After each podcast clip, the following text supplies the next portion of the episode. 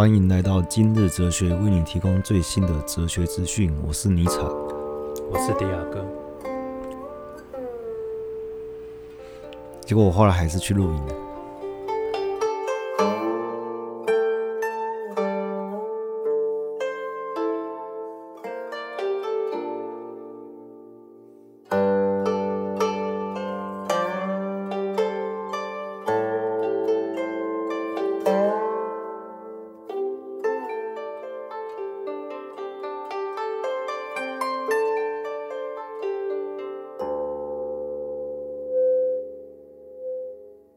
上一集才提到，是刚好朋友问我说要不要露营，我后来是说不要嘛。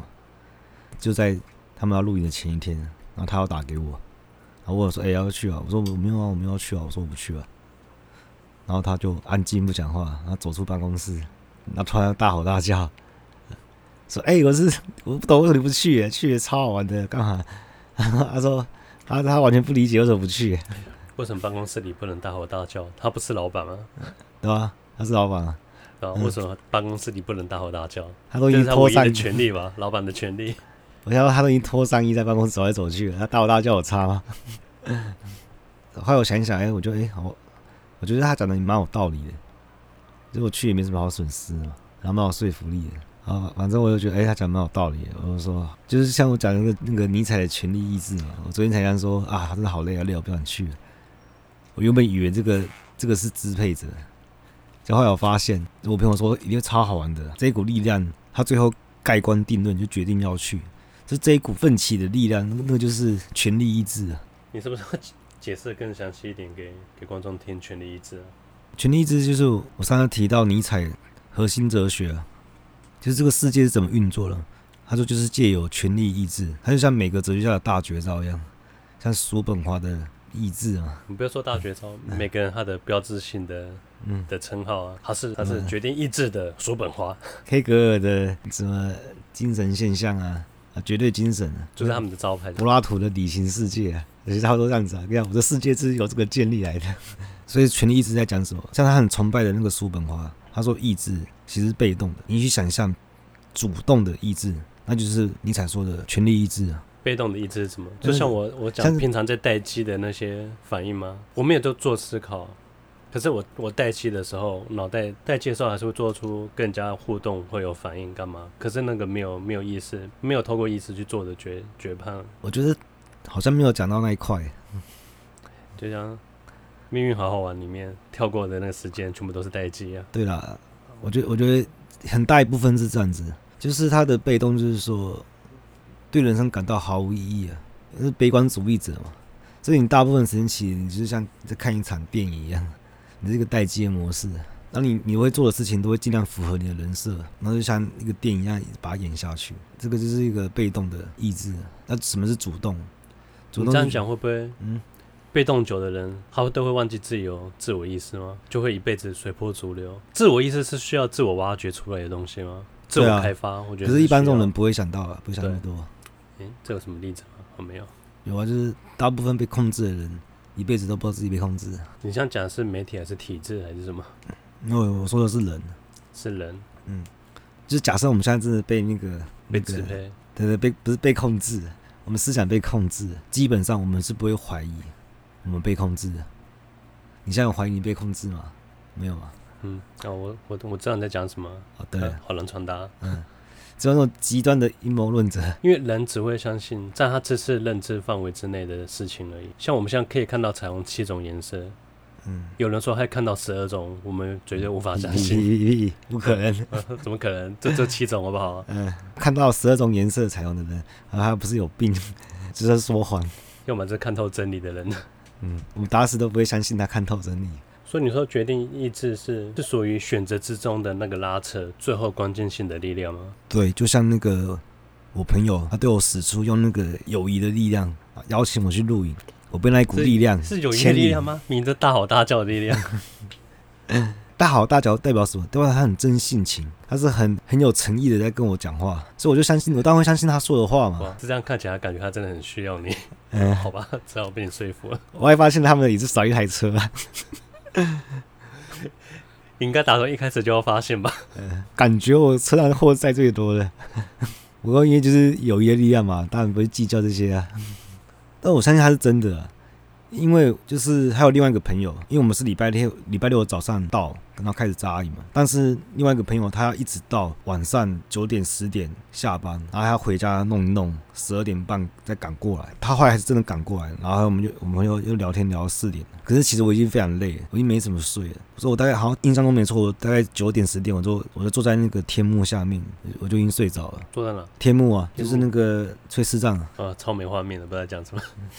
因为我们一般都是晚上会大家聚在一起聊天嘛，喝酒什么的。我在那个最精华时段我就睡着，不过来之后看到夕阳啊，真的很值得。那个朋友后来也赶来嘛，就已经很晚了。然后隔天早上我在收那个睡袋的时候，我就问他老婆，我说：“哎、你昨天没有个想法？就是你们要出发前十二点半嘛，过来要两个小时，你们突然有个想法说，不然不要去好了。” 他说有啊，然后但是。但是她老公就是我朋友，他说他他非常想要来，他无论如何都会来。但是他也看得出来他是这样子嘛，所以他也没说什么，他就跟着一起过来。就是还是有朋友，就是他真的非常想参与，到这种程度。所以理论上这个这个录音应该是会好玩嘛。就后来我发现那个是应该依你过去的经验来评断吗？我们每年都会去啊。对啊，说事情变得很快啊。要说今年就特别累啊。他问我说干嘛不去啊？我就跟他说我真的很累。我说怎么样累？怎么可能会很累？我就说真的，就很像你生病，但你身体不会痛。但你就是很累而已，你什么事都提不起劲。可是后来我发现，那个半夜赶过来的的那个朋友啊，回去的车程都是他老婆在开车，他自己来享受那个最欢乐的时光，然后回去那种垃圾时间就是叫他老婆去开车。不过就真的是去很接近大自然，虽然它它有一些人工的痕迹，例如说山路嘛，车外面望出去就是群山，就是一片一片都绿油油的。但是，但是我们画面中间有一条公路，那是完全人造的，完全融合在这个大自然里面。好，我教你啊，啊，你知道斗鸡眼那条公路就会消失了。没有，我在开车啊。可是它没有很没有很违和，你知道吗？有时候想到山林，就也会想到一个有一条车道，然后有人骑脚踏车嘛，看起来是很自然。可是车道里面就很不自然的东西。不过我看到夕阳，而且我还看了两两个版本的夕阳。因为我朋友借我两种不同颜色的墨镜。哦，我会套两层滤镜那边看，我都还要认识新朋友。我觉得其实要认识新朋友很难，因为你没有目的嘛。呃，圈圈也是很固定的。对啊，你没有一个特别的目的，你希望，但是最好是自然而然就交到朋友嘛。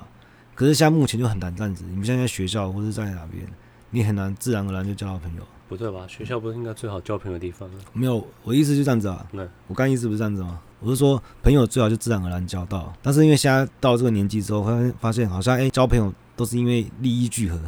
哎、欸，见面大家递名片之类的。递名片好像有点太老派了吧？不是太老派，递名片就是那种宣誓。他是宣誓说说我这个人有什么资源，你有什么资源，我们我们交朋友之后，以后可能有什么发展性，有什么合作的可能性。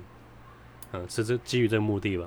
所以我的意思是，因为我怕有人会误解我的意思，我要做个结论。我的意思是我很开心，我可以很自然的，没有任何目的，然后交到一个朋友。然后我们的目的是什么？我们就是一起欣赏这个夕阳。好，我们我们有一起共享一些美好时光，这就是我们的目的。你很难在有其他的时间跟条条件之下去认识这种新的朋友。那为什么会让这种感觉，让这种感觉变得很神圣？就是因为大自然，这这也是我觉得接近大自然的一个好处之一啊。这很少人会把文明感消到最低啊。对，然后人与人之间的目的性也消到最低。那你就很自然的在这个大自然之下变成自然的朋友，就是大家坦诚相见。嗯，可以啊，对不对？我跟你讲，我有一个好朋友，我们以前就是我们第一次认识，我们第一次对到眼的时候，他就跑来跟我说，因为他他就听闻我在宿舍。三国是最强，制霸整个宿舍。还拿一个一天咖啡包过来的时候，我们今天想跟我彻夜，跟我挑战，然后就跟他打一整夜三国。哎呀，我刚好只是碾压他，我就很无聊，你知道吗？那他还坚持说要打到早上，然后还他自己也受不了了。他想说，既然不能在虚拟世界里面击败我，他想要靠现实，靠现实力量来打败我。现实力量是什么？他可能以为他对那个打手枪有打出一番心得。所以他跟我挑战说：“那不然我们来比赛打手枪。”可是殊不知我也不是省油的灯啊！我除了三国在练，然后我打手枪也是我在练的，所以我要跟他彻夜靠一整夜枪。这是我们第一次见面的画面，我们就变得非常好嘛。后来最后是我们就四个比较好的朋友，我们就一起搬出去住。然后这也是我们去去露营的那些朋友啊，所以我们是学生时候就认识了。我们我们也是那种属于这种自然而然变成朋友的人。如果假设今天如果我是在现在这个年纪遇到这个朋友，我不会跟他变朋友啊。首先没有上过，对啊，我们没有共同点的，我们是处于不同的世界。所以，我们有在那个学生那个时间点认识他的话，我们就会错过一辈子。而且，我觉得只要只要是你身边的人，你都会觉得他像个正常人。但是，你看很多路人，你就会打从心里知道。你永远不会认识他。有时候我真的不不太理解路人在讲什么，会偷听路人讲话。然后有一次、欸、啊你，你这个嗜好也太缺德了。没有啊啊！我就一直玩滑手机，没有比较好吧？然后我就要在听别人聊天啊。没有啊，就是你真的要讲的，就是嗯，我这是社会观察家。哦，观察下路人平常在想什么，所思所想。我只是我只是那个社会窃听者。啊、OK，下一步变成社会偷拍者。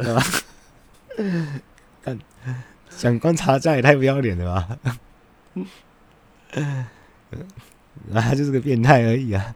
然后就听到那个就是一对妈妈这边聊啊，小朋友，因为妈妈其实看起来也也可能跟我差不多年纪而已吧，可能三十出头岁到四十岁这样子。他们就在聊小朋友教育啊什么的，反反正就是一些老生常谈，就讲讲一般说，哎、他最近发现让小孩听那个阿弟英文不错。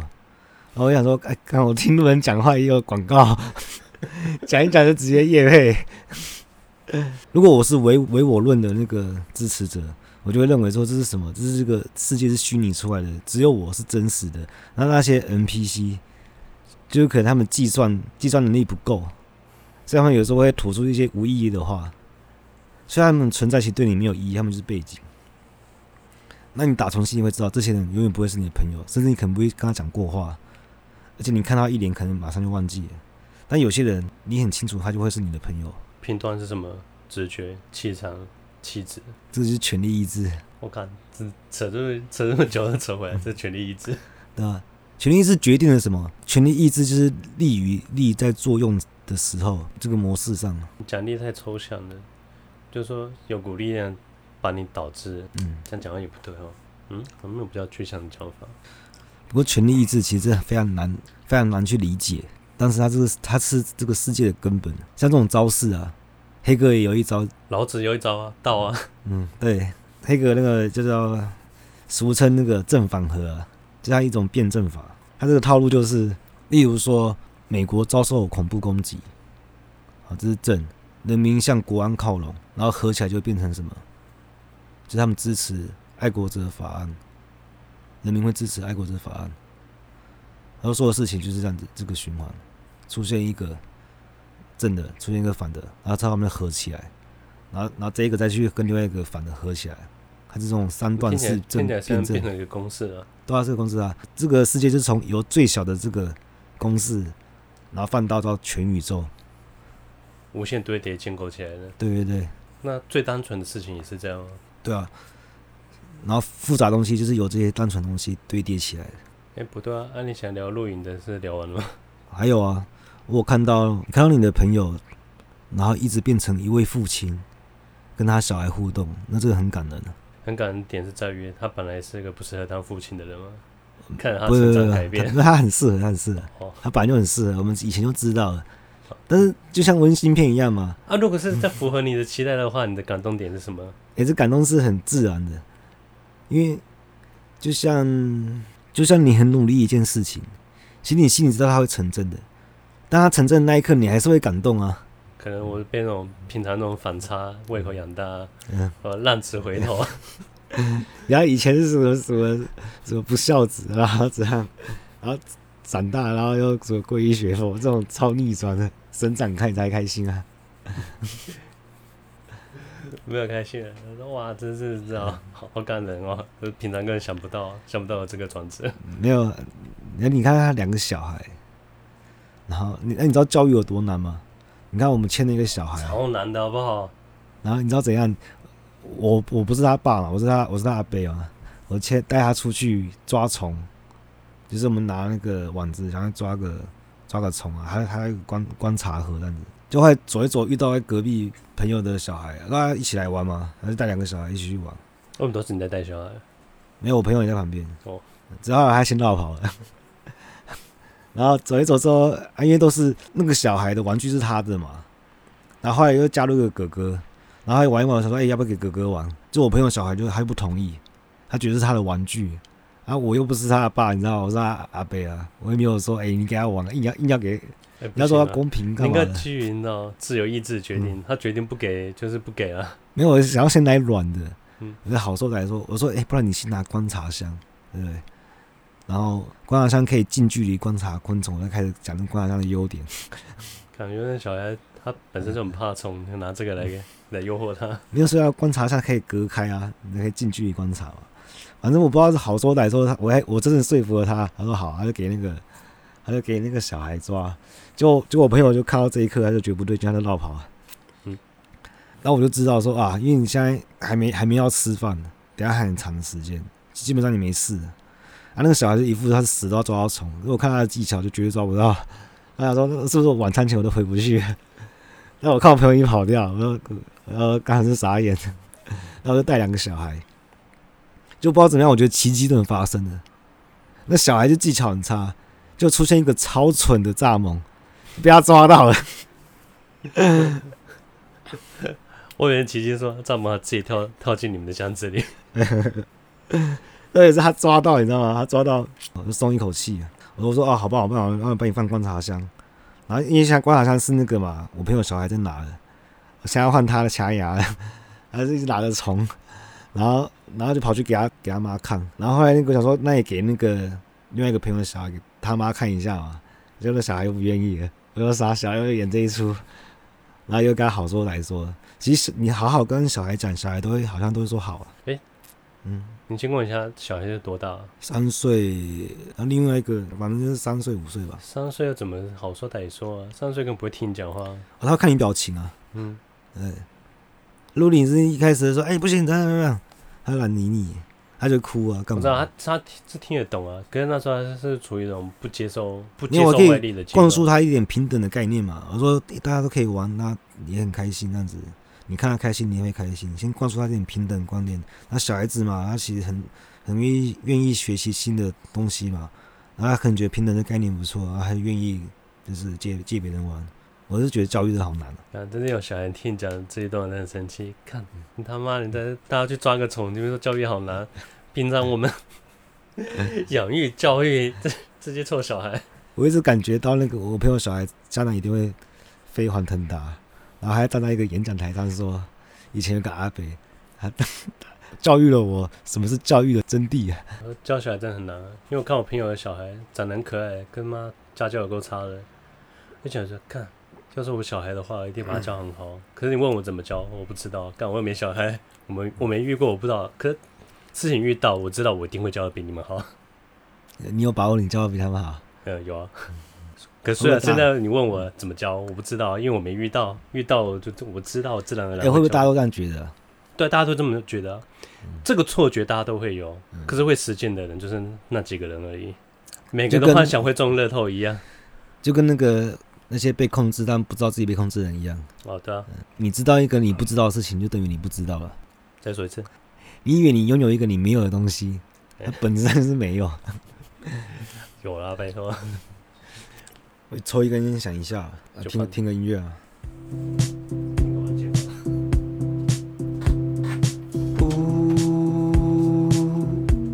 I'd be nothing without you.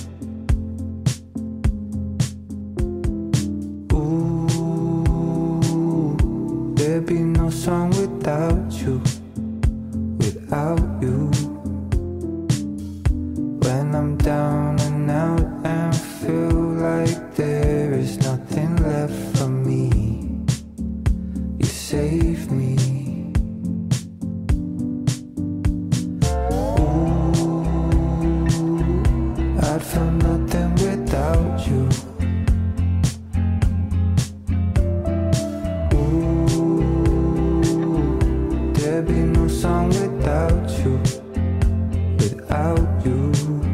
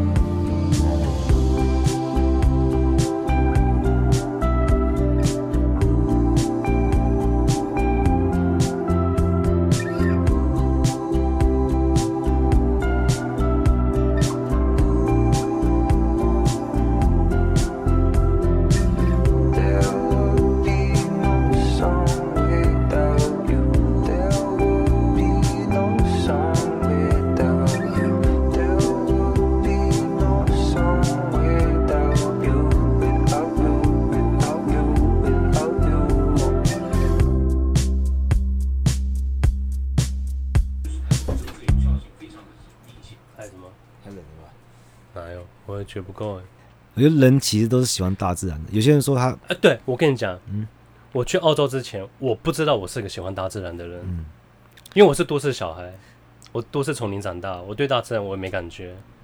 可是你以前从来没有觉得自己会喜欢大自然，我对我从来没有想过，我是在澳洲才无知啊，你知。道吗？这不是是我这这叫局限性，好不好？我觉得就是就是无知啊。我上一集还讲过啊，你被局限住了。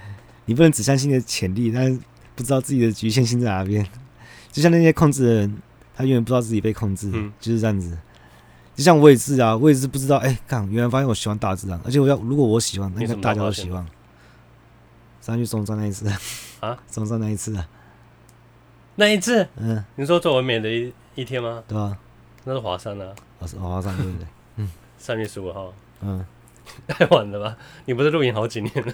我就无知嘛，嗯，呃，以以前露营都没有去赶，以前露营都、以前没有在草地上滚来滚去。对啊，以以前去露营不是为了嗯，大自然，是想要去一个没有人的地方。哇，真的，我真的觉得是接触太少，因为在澳洲的时候，那时候我脚踩在泥土，又冰又凉的，那个冰冰凉凉的泥泥巴从指缝穿过去，我干他妈的酸。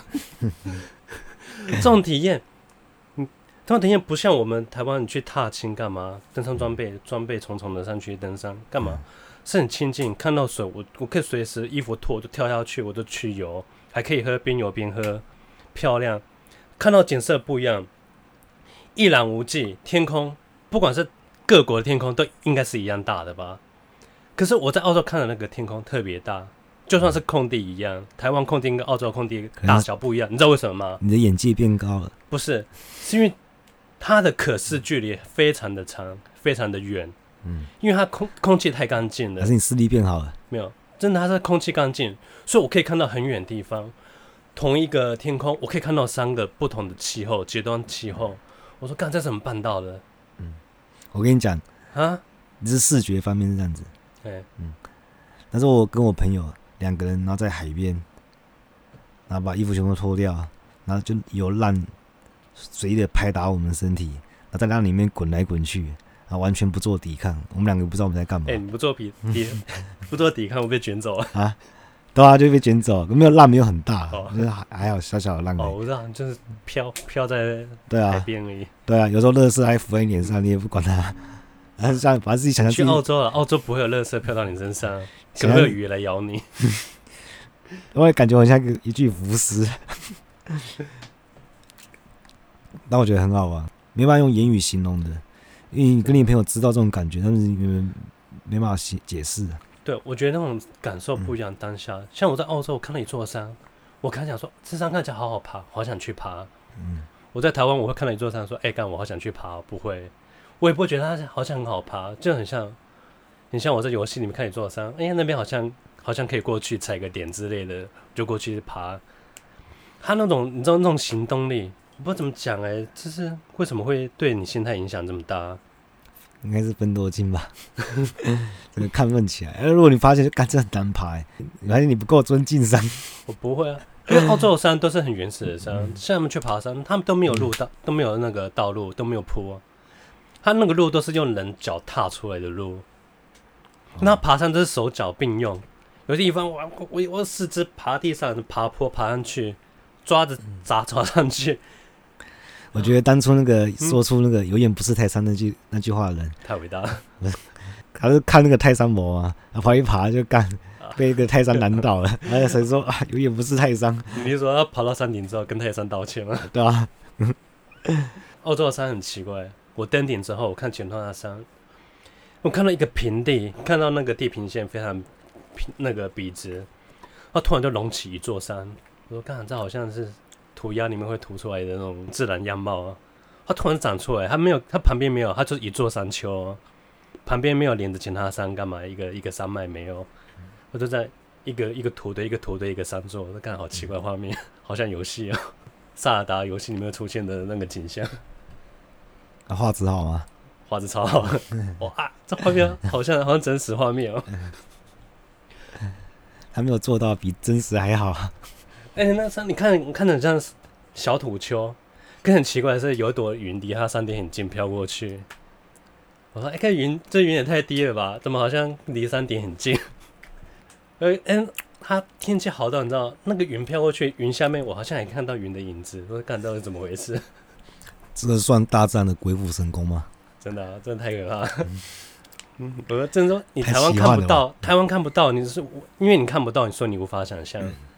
哎、但我觉得你可能要先去台东那边之后再讲这些话。台东，呃、欸，搞不好有些山很猛啊。对啊，跑到东北角那边说啊，看这里好脏啊。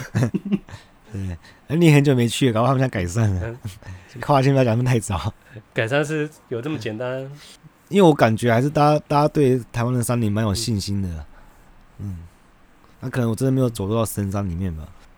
不过我我今天录影的时候，我也是那个蚊虫在咬我的时候啊，我的一心想说我在回馈大自然，把我血分散给你们，对吧？滋养的大地。我是被我被我被吸血血字吸血。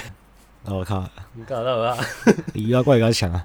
没有，那是爬山之前他就先警告啊。嗯。因为我去那个爬爬夜山，嗯，要看日出。他是警告你什么？你里面有那个剧情吸血写字。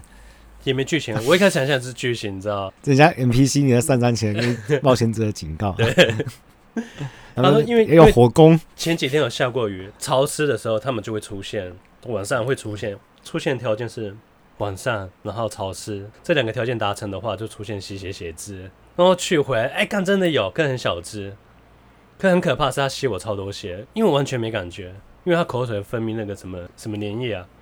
它会让我的血就不会凝固，那一直吸血，可能同时也会失去，也会麻痹我的知觉，我完全没感觉。他吸很多血的时候，我发现我在袜子里面，有把它踩破，我整个鞋子里面都是血，我靠哟！它是一个活生生的血袋。对，哎，我说，刚才几只啊？我好像抓四五只而已吧，他妈四五只都吸吸为整袋血。哎、欸，那你最近没看到他们吸血会不会变大只啊？有姑姑，我我在山上有帮帮朋友拔，嗯。但好可怕！可是那时候，我觉得亲近大自然也会这样。嗯、像我，我我在台湾，我很怕蟑螂，嗯、我怕的要死。晚上半夜这样爬进来，我半夜我会尖叫，睡不着，整整个晚上都不用睡。你光讲，我现在睡不着。对，在澳洲蟑螂，它飞到我脸上，我就把它拍掉而已。嗯。欸、但我觉得在山上的昆虫就是没有那种都市的可怕，但是它们比较凶猛。是吗？哦，比较凶猛、嗯、啊！你是被攻击了吗？它的习性跟在都市也不太一样啊。因为都市还是会跟你那边迂回，但是但是山林里面的蟑螂好像就不给你来这一套，就你像那个那个蟑螂里面的乡下人一样，不懂得社会规则，不够社会化，变主动怪啊！都市人他还还知道，他知道多次法则，对啊，会给你还是算中立单位，会互相迂回、嗯欸。但是我觉得如果遇到那种会飞的，要攻击暴增。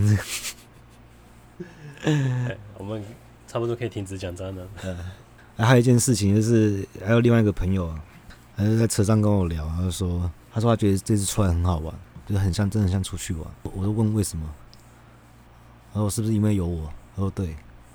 你不是每次都有吗？没有啊，我这几年没有什么去露营，我就觉得很累麻烦啊。那我觉得要是有有一个人能够讲出这种话，那我也值了嘛。好，我们今天就聊到这边啊，拜。